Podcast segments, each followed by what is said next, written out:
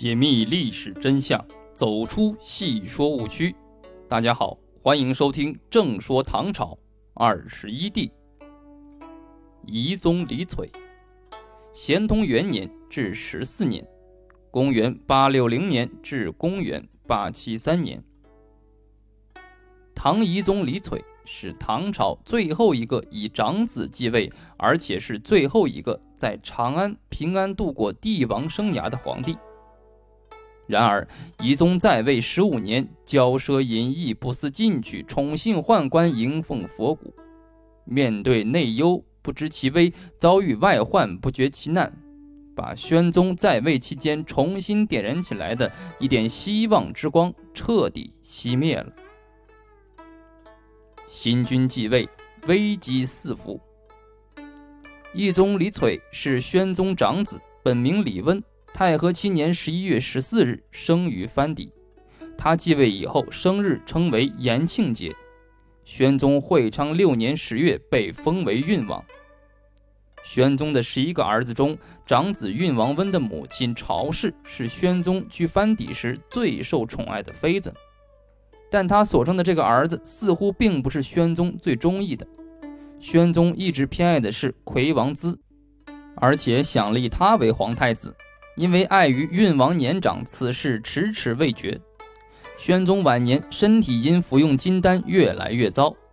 大中十三年八月被发痈疽，病情严重，和臣下难得见上一面，他就把魁王资托付给了身边的宦官枢密使王归长、马公如等人。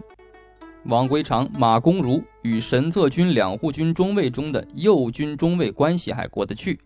但是和左军中尉王宗实一直不和。由于王宗实掌握军权，王归长、马公如等担心他从中掣肘。为了能够实现拥立魁王的谋划，就假传宣宗圣旨，要王宗实去淮南镇做监军。监军淮南其实也是很重要的职任。王宗实没有细想，就准备启程了。这时，他手下的一个军官提醒说。皇上病重这么久了，你一直难得一见，圣命真假难辨，你为什么不趁辞行之机和皇上见一面呢？王宗实觉得有道理，就率领所掌握的禁军闯入宫门，进到宣宗的寝殿，见皇上早已归天，就痛斥王归长等假传圣旨。由于王宗实手里有兵，王归长无法反击。只好眼睁睁地看着王宗实将郡王温迎接到宫中，立为皇太子。此时，郡王温改名为李璀。大中十三年八月七日，王宗实令人宣布遗诏，皇太子李璀监国。十三日就前继位，这就是唐懿宗。这一年他二十七岁。据说大中末年，京城小儿玩一种游戏。是把层叠的布先浸泡在水里，捞起来拧水的时候，把水洒向太阳，称之拨运。由于拨运的运字与运王的运字同音，后来有人附会说，拨运就是预示着运王脱颖而出。实际上，懿宗即大位，显然又是一次因为得到宦官拥立而实现的皇位继承。据说，在宦官定策拥立懿宗时，到正事堂命令宰相在相关文状上签字时，有的宰相提出异议。宰相夏侯资提出，三十年前外大臣还可以参与晋中废立之事，三十年以来外大臣都不再参与了。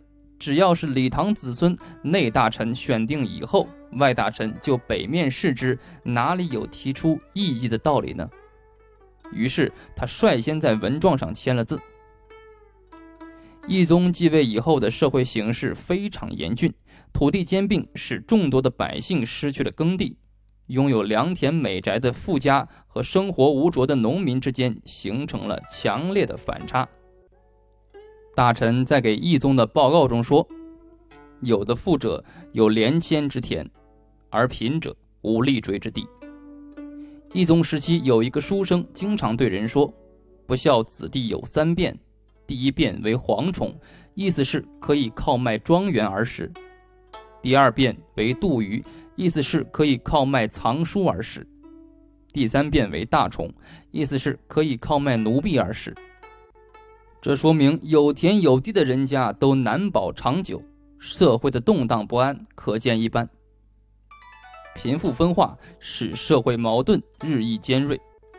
一宗继位当年，就发生了浙东地区裘府领导的农民起义。浙东的动荡对唐朝的财富供应产生了重大影响。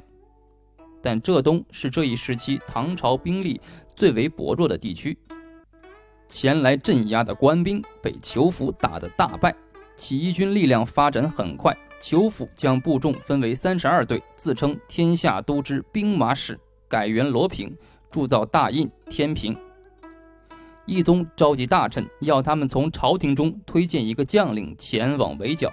结果宰相们商议一番，现有的武将当中竟然无人可以担当此任，这使懿宗无可奈何。最终，他任命了出身儒家子的又熟悉军事的王氏任浙东观察使。在王氏的要求下，懿宗同意调发重兵进围。王氏前任浙东以后，立即开仓赈济饥民，以便对农民军实施釜底抽薪。他不举烽火，以稳定地方官吏和士绅；使用老弱兵卒当侯妓，且不发放精良装备，是便于打探消息和保存实力。同时，他还招募骑兵和拉拢当地的土军团配合。对裘府实施了包围和进剿，在最后三天的激烈战斗中，双方有过八十三次的交锋。裘府军中的女兵也参加了战斗，但起义军最终失败，裘府被俘后被押送到长安，遭到杀害。裘府起义历时半年多，对于刚刚继位的懿宗来说，无疑是一声警钟。但是浙东平定了，他也就忘记了当时紧张的局势。到咸通九年，又发生了庞勋领导的戍卒从桂林返回家乡徐州的兵变。懿宗继位之初，曾按惯例派使者前往大河城向南诏报宣宗之丧，时正值南诏王刚死。继立的王子囚龙不仅不礼待唐使者，也不遣使者入朝吊唁。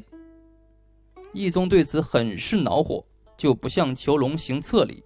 结果囚龙擅称皇帝，建国号大礼，同时发兵攻陷唐朝的州城。义宗新立，与南诏之间的战争就开始了。玄宗时期曾因与南诏开战大伤元气，以致引爆了更大的危机。懿宗也同样面临着巨大的政治危机，为了戍守边境，大量的兵卒不能按时返回故里。庞勋率领的桂林戍卒本来约定三年就可以返回，可是，一去六年仍归期无望。他们一气之下自行杀回徐州。一年多以后，庞勋战死，但是他们却纵横数千里，跨越数十州，攻城略地，很有声势。这也成为西宗时期王仙芝皇朝大起义的先声。